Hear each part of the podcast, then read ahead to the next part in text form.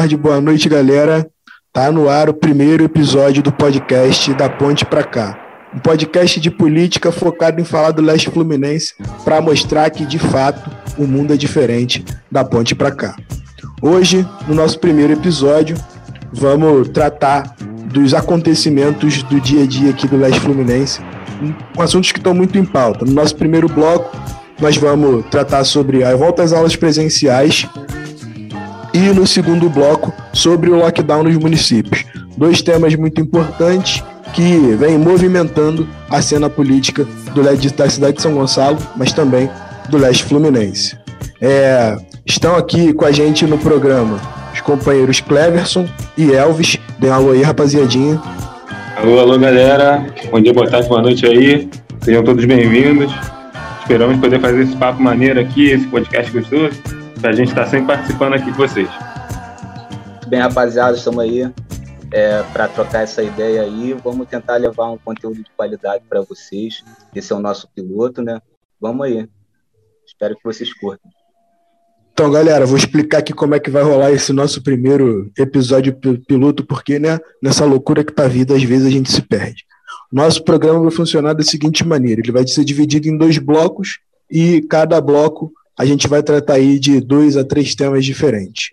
É, como eu disse, né, hoje, no primeiro bloco, nós vamos tratar sobre a volta às aulas presenciais, que tem sido um debate extremamente polêmico aqui, não só em São Gonçalo, mas também no leste fluminense afora.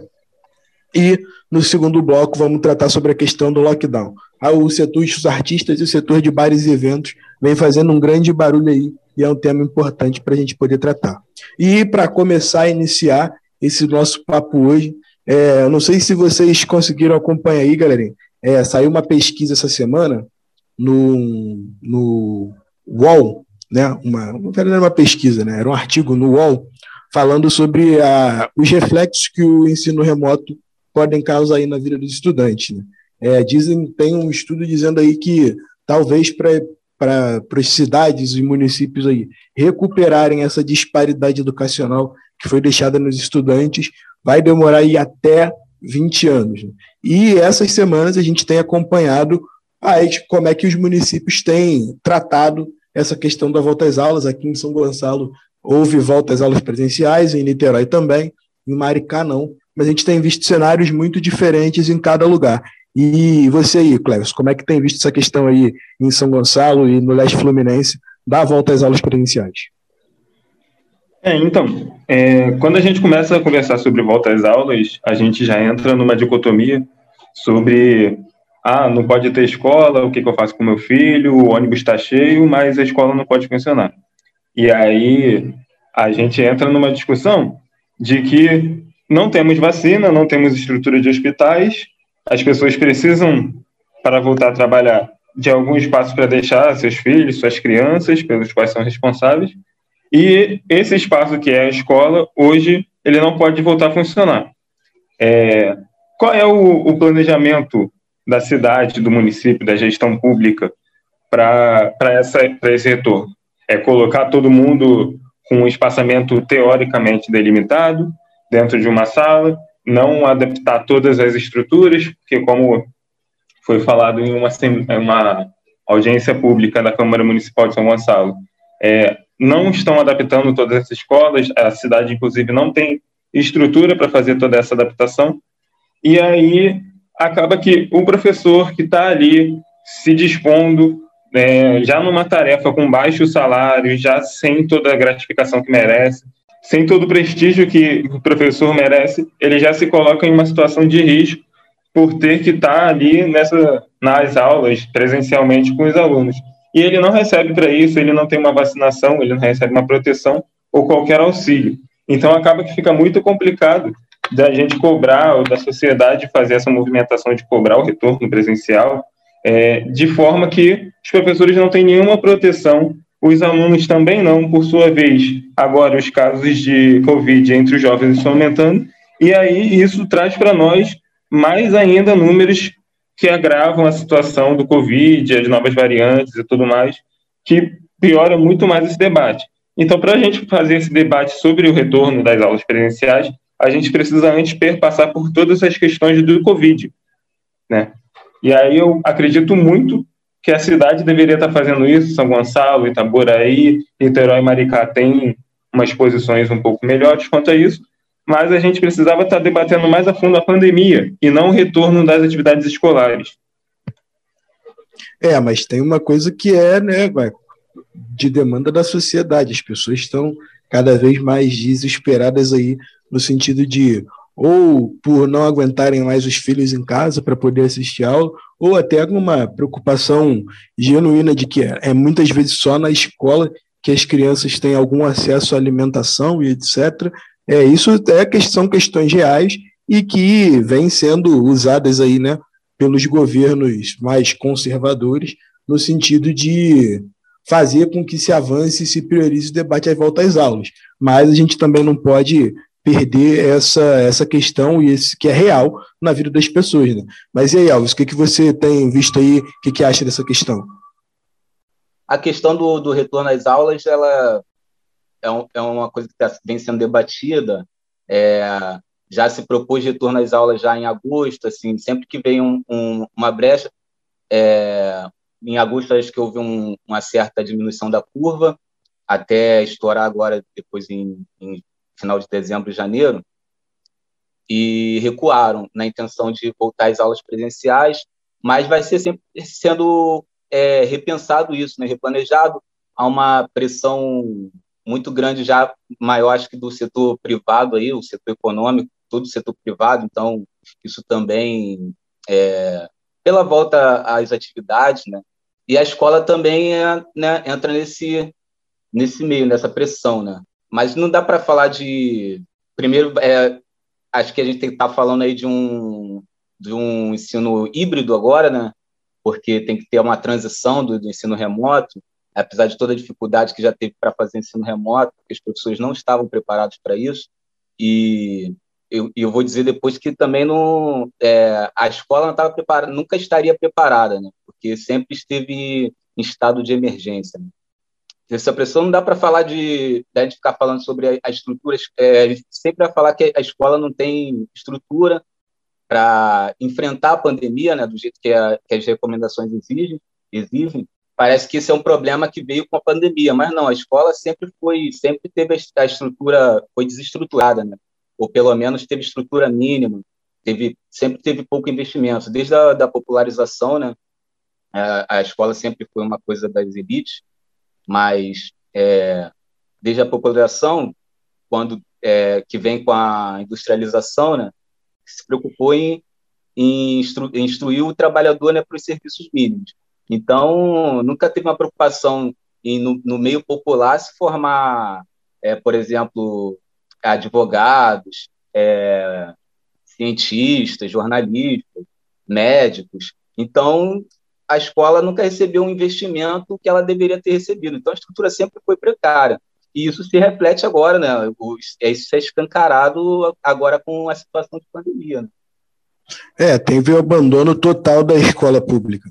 É, acho que toda essa questão da inclusão digital, e a gente vê também que é uma questão do um abandono da escola pública, com toda certeza, mas também um abandono da própria percepção do país sobre a necessidade de circular informação. Né? O Brasil é um país muito atrasado na, na, na inclusão digital.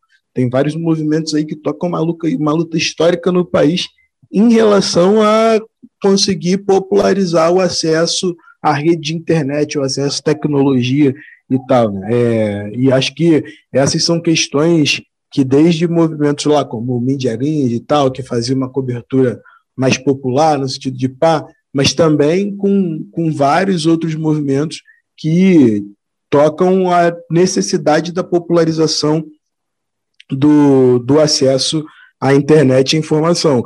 E acho que tem muito disso, a questão estrutural das escolas. Essa semana ia a Secretaria de Educação de São Gonçalo estava dizendo que a Escola Municipal Castelo Branco, aquela ali que é ali no Boaçu, ela ia ser o exemplo para todos, os, todos os municípios do estado sobre como deve funcionar uma, uma escola nessa volta às aulas presenciais. Mas até a semana passada a escola estava com o teto caindo e etc. Como você consegue lidar disso. E vários movimentos sociais, tipo a galera secundarista dos grêmios, estudantis e tal, tem dito, o próprio Stefania de Carvalho, Colégio do Laranjal, não tem condição estrutural de, de receber estudantes agora, nem de receber professores de forma segura, né? Então, toda essa questão do, da estrutura das escolas, ela é uma questão que é fundamental da gente conseguir enfrentar de frente, acho, enfrentar de frente. E tem a questão que o Cleves falou, né? Acho que a vacinação ela é fundamental para qualquer início de debate que a gente venha a ter. Mas a gente lembra que nem, nem vacina, nem no consórcio da vacina o município entrou. Fala tu, Cleves. É, a gente parte desse ponto aí que já é absurdo, né? Um consórcio de mais de 2.500 prefeitos que fizeram para comprar vacina, gerido pela FNP, a Frente Nacional de Prefeitos, e São Gonçalo não está. São Gonçalo, que é a segunda maior cidade do estado do Rio, não está entre as cidades para comprar essa vacina nesse consórcio. Né? E também não tem uma situação favorável financeiramente como a nossa vizinha Maricá, por exemplo, que acabou de comprar 500 mil doses. Vai vacinar toda a sua população e ainda vai sobrar. Como é que, como é que nós ficamos nessa situação? Porque aí é muito fácil nós fazermos o, o, o debate da narrativa que está colocado sobre o professor ser vagabundo, o professor não quer trabalhar, vocês querem ficar no ensino remoto, sem fazer a parte do debate de que o ensino remoto não foi bem estruturado, como o Elvis já falou, é, é pior para o trabalhador e para as crianças, porque a escola foi desenvolvida para haver sociabilidade, para você estar ali no espaço social, e você tira esse espaço. É, você não tem um tempo específico na escola, você é professor todo momento, a todo momento você está montando um plano de aula, ou você está falando com algum aluno, ou você está aplicando sua aula, ou você está gravando vídeo, corrigindo exercício fazendo um monte de coisa e em casa, sem uma estrutura da escola, é pior. A escola ela foi montada para isso, para para coletivizar esse esforço. Tem um espaço que é, serve para isso, as crianças entendem que esse espaço é para isso, os professores entendem que esse espaço é para isso, e saiu desse espaço, o professor continua sendo professor, o aluno continua sendo aluno. Mas aí se perde a, a necessidade de continuar falando, interagindo, entregando trabalho, e corrigindo tudo isso. Dentro da escola, tendo a escola estabelecida, é um outro processo, mas hoje a gente não tem. E aí acaba que a nossa casa é o, o, o espaço de trabalho, os professores passam mais da metade do dia é, tentando se adaptar, tentando montar PDF, quem tinha só material impresso, aí tem que montar a aula, tem que fazer a, a projeção, falar com o aluno e ficar naquela, naquele problema de conectividade, né?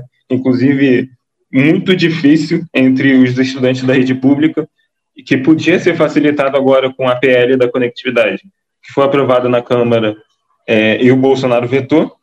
E a gente acaba que faz o debate, mas a narrativa imposta pelo neoliberalismo e pela direita atrapalha tudo isso e vem desmontando o próprio debate que nós já estamos fazendo. Aí complica toda a situação e a única forma que a gente consegue ver de, de resolver esse problema mesmo é a vacina. E aí, vacina por vacina, a gente sabe que a gente vai passar por alguns problemas. É, até porque os profissionais no, na, no plano de vacinação de São Gonçalo, por exemplo, não está nem previsto prioridade para os profissionais da educação, né? Então a gente vê o, a deixa que, o vácuo que tem dentro do plano de vacinação e a não, não importância que tem o povo e, de fato, os profissionais de educação para que as prefeituras pensem no retomar das aulas. É muito mais uma questão de parecer, transparecer normalidade do que qualquer coisa. Mas isso é uma coisa que a gente tem visto em São Gonçalo, mas a gente tem visto em Niterói e Maricá, por exemplo, exemplos diferentes. Em Maricá, essa semana aí, anunciou o pacote de medidas aí de anunciação do lockdown e etc. E Niterói teve aí, foi inclusive, saiu no jornal toda a ação de retomada volta às aulas. E como é que tem acompanhado essa questão das ações da prefeitura para retomada da volta às aulas presenciais, Elvis? Sim, cara, o que você falou, né, cara? Eu pensava aqui agora, é sobre como é que a educação, o respeito, né, que o professor tem, não só o professor, mas a educação ensina toda a, a comunidade escolar, porque é, está claro, não dá para fazer aglomeração. A doença, o Covid, o vírus, ele passa pelo contato. É, só por você estar respirando perto da pessoa, né?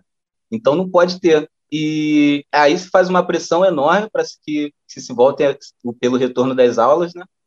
E presenciais. E, ou seja, vai aglomerar um monte de criança. É, Acredita-se que, pô, não, não, é, não só pelas crianças, pelos jovens, mas também tem os funcionários, tem os professores, tem a direção toda, o corpo diretor, e todas essas pessoas têm famílias, né? É, parece que aí o pessoal não acredita muito que as crianças podem ser afetadas, podem é, podem ser gravemente é. afetadas. É um negacionismo em cima do outro, é um negacionismo é, em cima do é, outro. Sim. Mas elas se tornam um, um vetor, né, de proliferação. E, e, onde, e, e se fala nisso, nisso, faz essa pressão, né, pelo retorno presencial das aulas, e não, não, se discute, né? Os professores estão brigando aí há, há, quanto tempo desde o início da, do, da pandemia para estar tá no, no, grupo prioritário da vacinação e, e somente agora é o, esse novo Queiroga, que, é, o novo ministro, né? Agora ele fala, fala em é, agora, o... agora ele é ministro de verdade. É, agora é assim.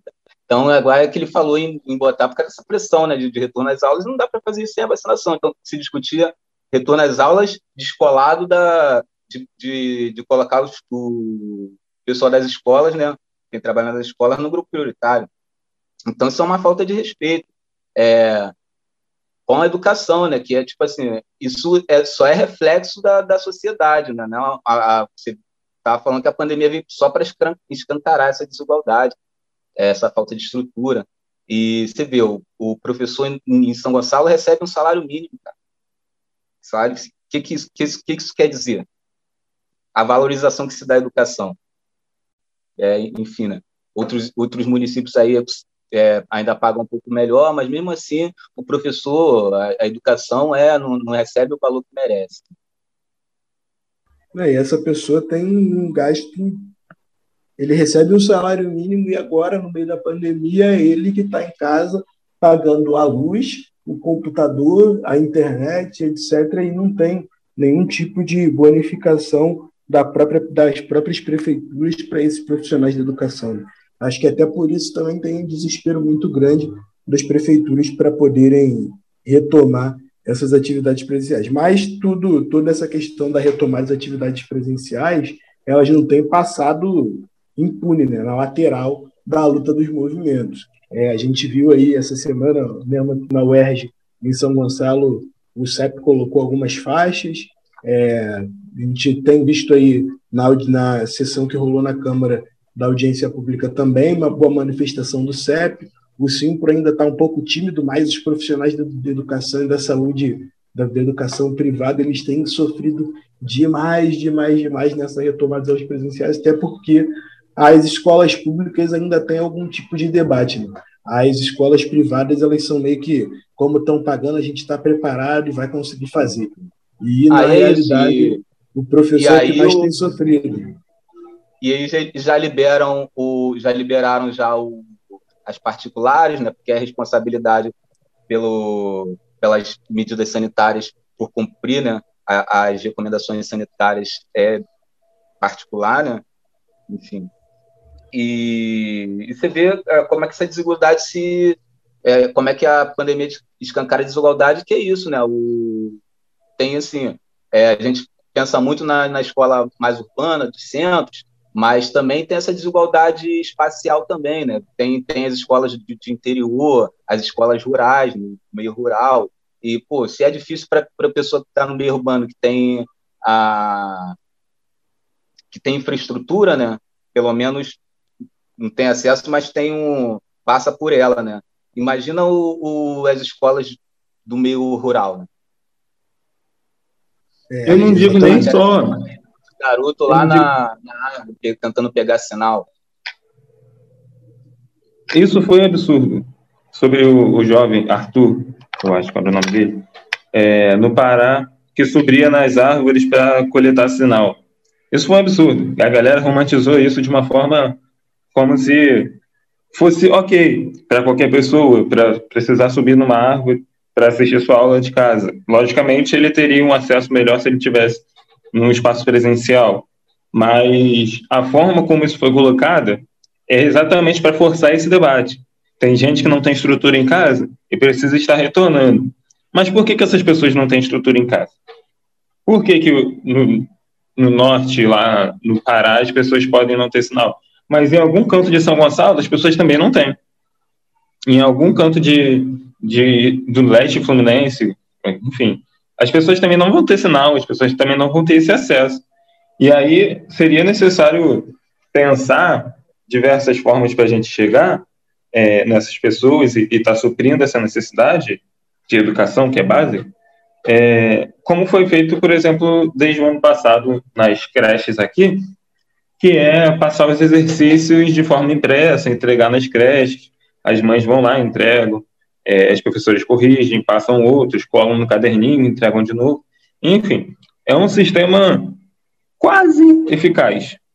Só que a gente viu durante o ano passado as creches vinculadas à prefeitura, que tem, né, é, esqueci o nome, as creches comunitárias vinculadas à prefeitura de São Gonçalo, que passaram por necessidade durante meses. Ficaram mais de seis meses sem receber porque não conseguiam, teoricamente, comprovar o trabalho que estavam fazendo. Mas estavam ali. Gastando... Ficaram e permanecem. Isso gastando tempo, gastando dinheiro, tinha que imprimir trabalho, fazer trabalho, colar trabalho, encontrar com um aluno para entregar o trabalho. Isso já coloca os professores e auxiliares em risco. E aí acaba que a gente perde toda uma estrutura de, de, de online, né? Deixa de fazer esse debate online para fazer o, o debate presencial, e o debate presencial continua não sendo valorizado. O professor, ele presencialmente, mesmo que uma espécie de remoto, um, uma, um começo de híbrido, o professor continua não sendo valorizado. E a conectividade do estudante para ele assistir às aulas, para ele participar de alguma turma, de uma reunião no Zoom, no Meet, qualquer coisa assim, também não foi trabalhada. E a cidade nem se preocupou porque falou: ah, não tem estrutura para fazer, não vamos fazer, não precisa nem pensar. E aí é onde complica, né? Porque se a gente não tem estrutura, se a gente não precisa nem pensar o que a gente vai fazer porque a gente não tem estrutura, a gente não sai do marco zero. A gente continua estacionado aqui. É, a real é que o trabalho das prefeituras tem sido uma coisa muito, muito, muito, muito complicada, é muito diferente também aqui dentro dessa cidade. E é nesse papo que a gente termina o primeiro bloco e volta rapidamente para o segundo bloco.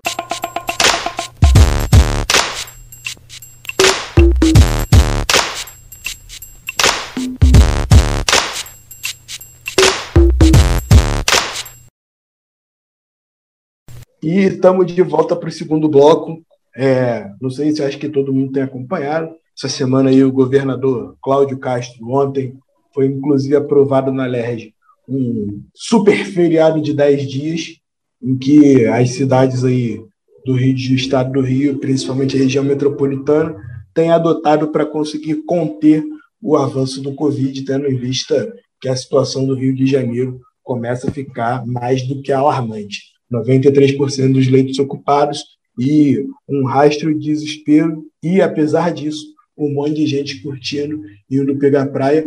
E ainda há dúvidas se esses 10 dias eles vão ser de fato em casa ou se vão ser 10 dias de férias. Fala comigo aí, Elvis, como é que você está acompanhando os jornais e a repercussão sobre esses 10 dias de super feriado ou 10 dias de antecipação dos feriados para decretar um lockdown de 10 dias na cidade.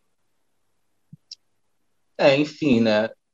Já tem as medidas de restrições de decretos municipais, que acompanham muito, em parte, o, o estadual, e acho que é mais para conter a circulação do trabalho mesmo, né? Saída e vindo do trabalho. A gente tem, pode discutir um pouco sobre ah, o que eles acham que é essencial, né? Porque também devia estar funcionando só o que é essencial, mas eles fizeram um, esquema de escalonamento, de funcionamento do, dos estabelecimentos, shoppings, é, restaurantes, né? também para para reduzir uh, as lotações né, em horários de pico de trabalho. É, na verdade, o shopping vai ficar aberto até 11 da noite. De, de Sim, 9, é, mas ele começa um pouco mais 11, tarde. De 10 às 11, o shopping está aberto. Sim. Então, a, o, os municípios meio que acompanharam, é, tem pouca diferença sobre o decreto, do decreto estadual e está nesse, nesse lance aí, né? A gente já sabe que é, normalidade mesmo só depois da vacina. Só depois da vacina. É, se discute se o lockdown funciona, medidas de restrições funcionam, mas é isso. Se, se, o vírus pega pelo contato, tem que diminuir o, o a circulação de pessoas, né? principalmente nesses grandes centros onde a gente costuma ter é, multidões circulando, você vai, tipo, a gente conhece Alcântara como é que é, né? É, então tem que tem que ter algum meio de conter né, a circulação do vírus. Então ele não vai deixar de circular, mesmo que tenha é, com medidas restritivas é, mais severas. É, só o lockdown, né, acho que pode conter drasticamente a proliferação do vírus, mas é, pelo tempo que a gente está de, de pandemia, ninguém ia fazer um lockdown de um ano, né? Então, é, podia, é, o lockdown fizeram no início muito é, restrições severas mais de fim de semana, lockdown de fim de semana, mas isso não funciona. Não dá para fazer também um lockdown de um ano. É, as medidas restritivas poderiam estar sendo mais bem aceitas pelo, pela população se a gente tivesse no comando é, do país um alguém sério que não que não né que não vá pela via do negacionismo da anticiência isso também influencia mu muitas pessoas quando um líder né, do país né ele ele nega a ciência ele é contra a vacina faz briga política contra a vacina isso influencia as pessoas principalmente as mais leigas né as pessoas é, menos que têm menos acesso à informação enfim, né? Mas, é... enfim, né? é, tem... vamos ver se, se consegue conter, né? Porque já era previsto de, de, pela também, né? O afrouxamento da, das medidas, a aceitação do pessoal também é muito importante nisso. É, é o mais importante até, né? Porque não adianta é, não adianta as medidas restritivas se as pessoas não, não respeitam, se consegue conter só é, ali na praia, ou então é, em fiscalizações esporádicas. O que, que a gente vê acontecendo? Principalmente é, nesse, nesse nosso país, São Gonçalo, né, que a gente vê muito, é o quê? O bar, depois de 11 horas, fecha a porta e as pessoas continuam lá dentro. É uma forma de controle, é o que pode fazer, controle. O que, o que vai resolver mesmo é vacina. Todo mundo já sabe disso, então não adianta chorar muito, é, o negócio é respeitar a, as recomendações e cobrar vacina, não é? É, o importante é, acho que essa questão do lockdown virou uma guerra, acho, né? Tenho certeza que o lockdown virou uma guerra política, inclusive no Rio de Janeiro. Essa semana a gente teve o pronunciamento do Cláudio Castro, que dizia que ia, ia barrar as medidas restritivas que Niterói e Maricá estariam adotando. E o André Ciliano ontem na LERJ já deu uma falada que, né, as medidas restritivas que ele vai, que a LERJ vai adotar, vão ser, vão, vão recomendar medidas mais duras, etc. Então, tem uma guerra política colocada em cima do lockdown aí. E como é que você tem visto essa guerra política, Cléber? É, então, é, eu acompanhei pouco ontem a, o debate da, da LERJ sobre o feriadão, mas a guerra política está colocada, ela já foi enfim, depois de um ano de pandemia, já foi o alvo principal, já foi a vacina, já foi isolamento, já foi lockdown, agora retorna o, o mesmo debate. Parece um ciclo que nos desanima, né? Mas é necessário a gente continuar ele. Eu não acho que seja necessário a gente continuar escalando esse debate, porque esse debate que a gente se pauta é, de uma forma da ciência, dos números, como as coisas estão andando, como é que estão as taxas de isolamento, como é que estão as taxas de ocupação de TI, o que, que a gente precisa fazer agora.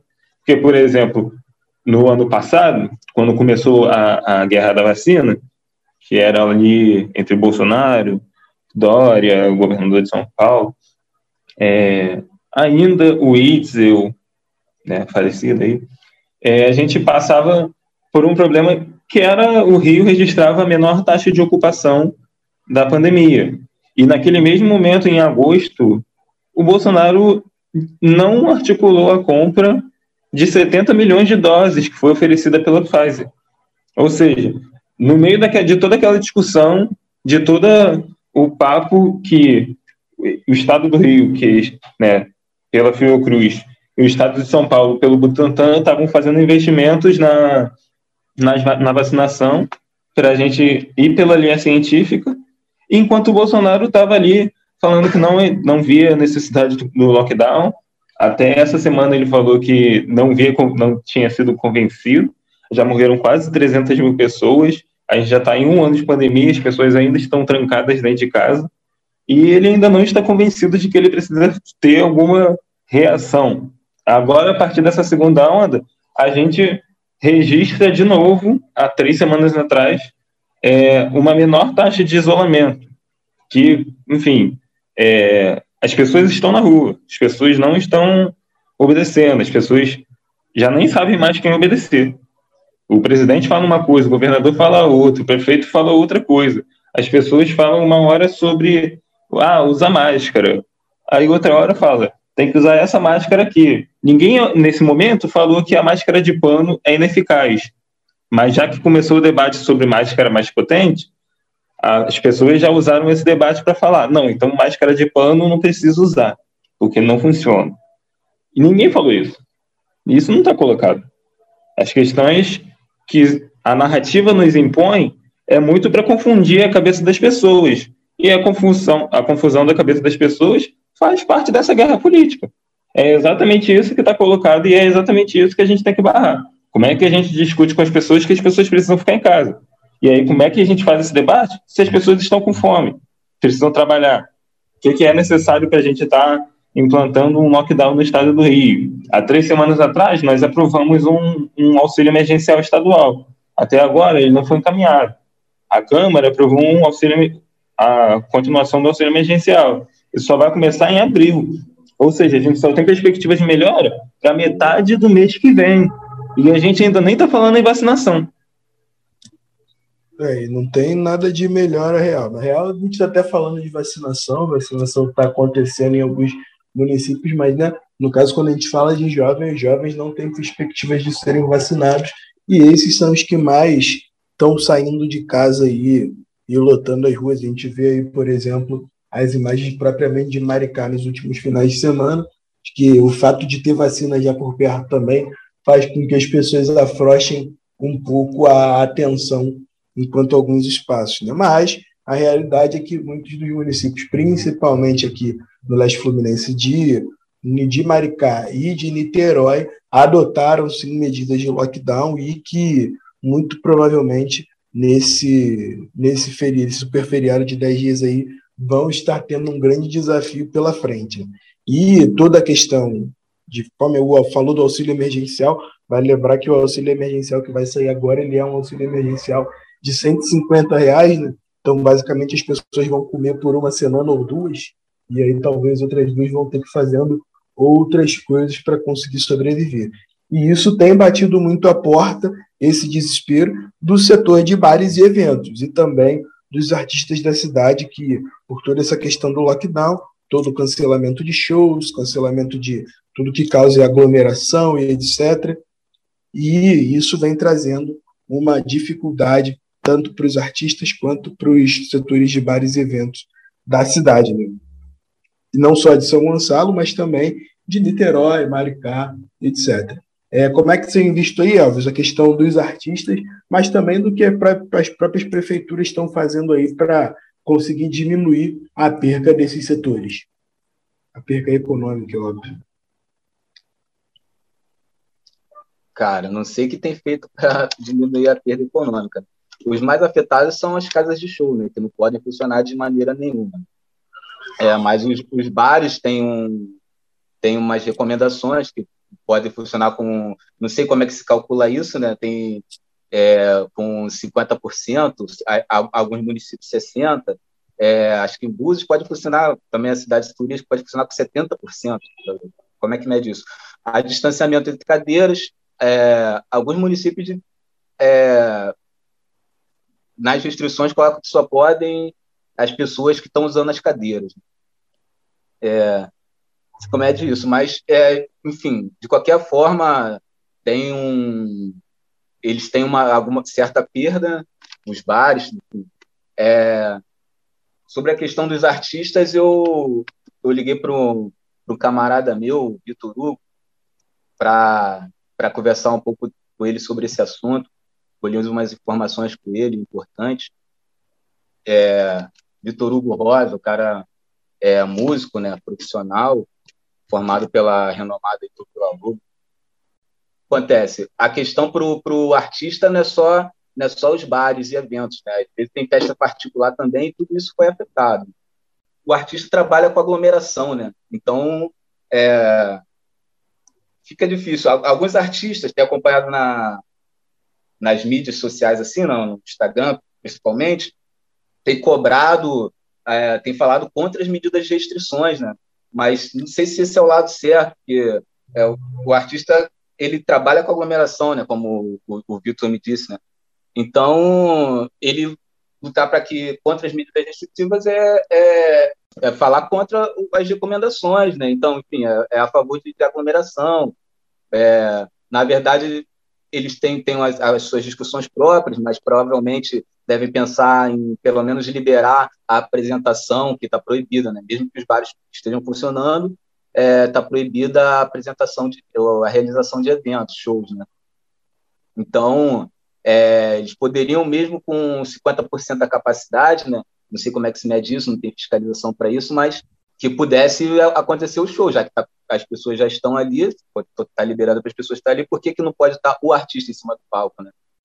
É, então, é, o, o, ideal é, seria uma, uma espécie de compensação, né?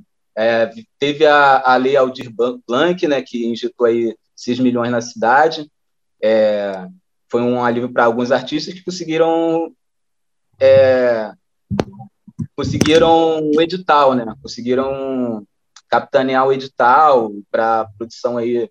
Mas aí o, o artista teve que se adaptar, né? Também, né? Teve que procurar outras formas de, de, de realização do seu trabalho, né? Então foi para a internet.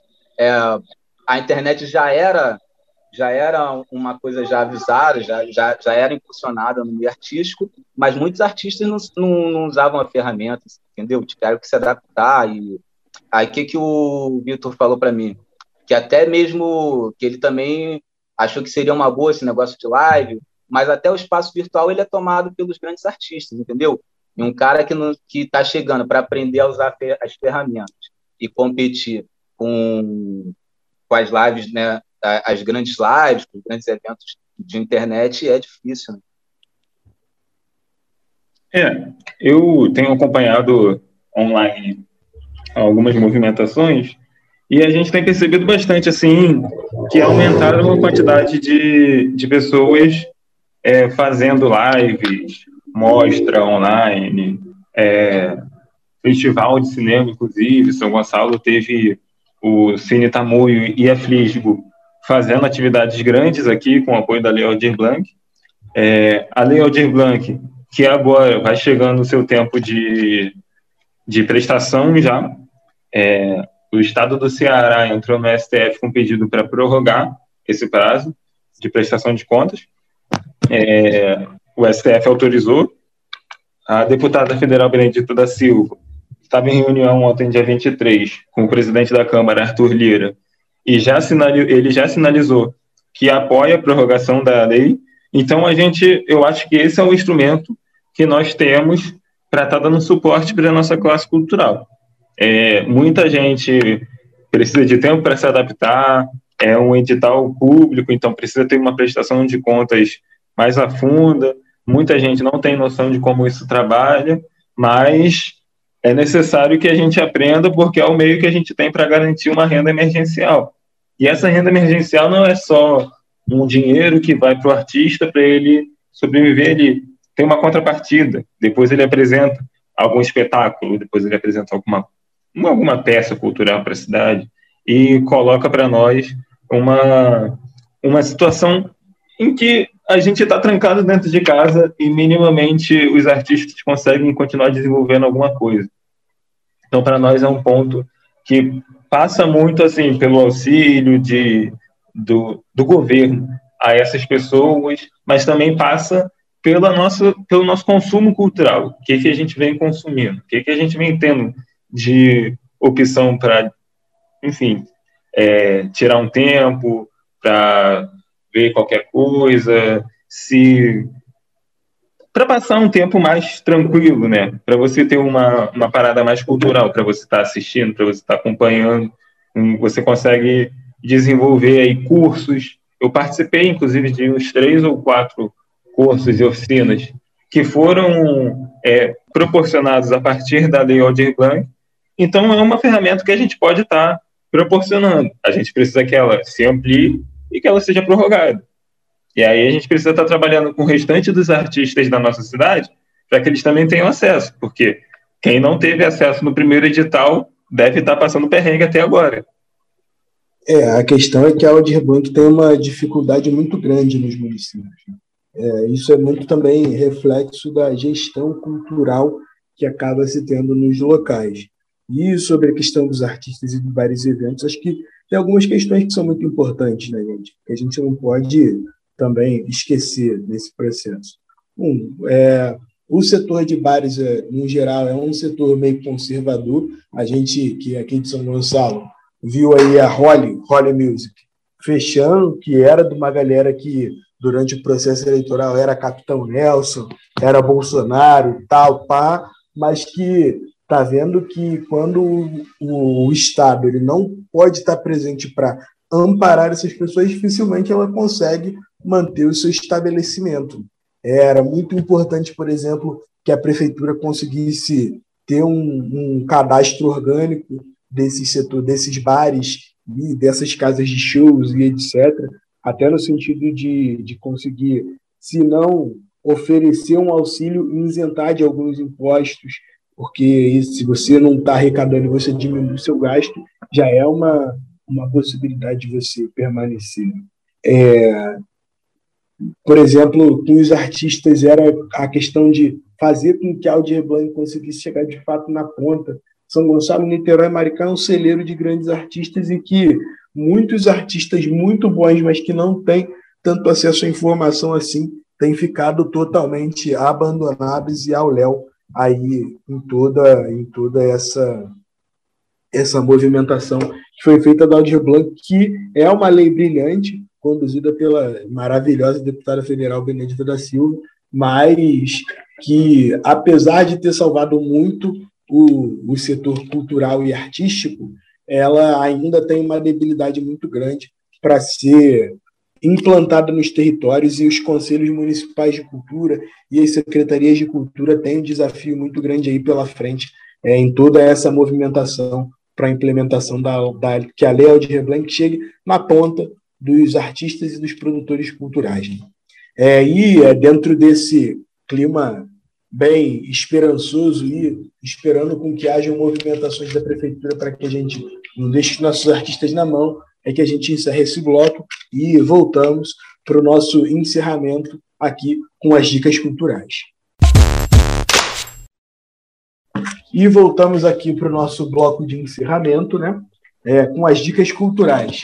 E eu já vou começar aqui deixando a minha dica cultural, né? Eu fiquei em dúvida entre algumas situações, mas dentro de todo esse caos que a gente vem vivendo com o nosso presidente do país indo em rede nacional e mentindo na cara de pau, eu fico hoje aqui e vou deixar a dica cultural o livro do professor Gessé de Souza, chamado A Tolice da Inteligência Brasileira.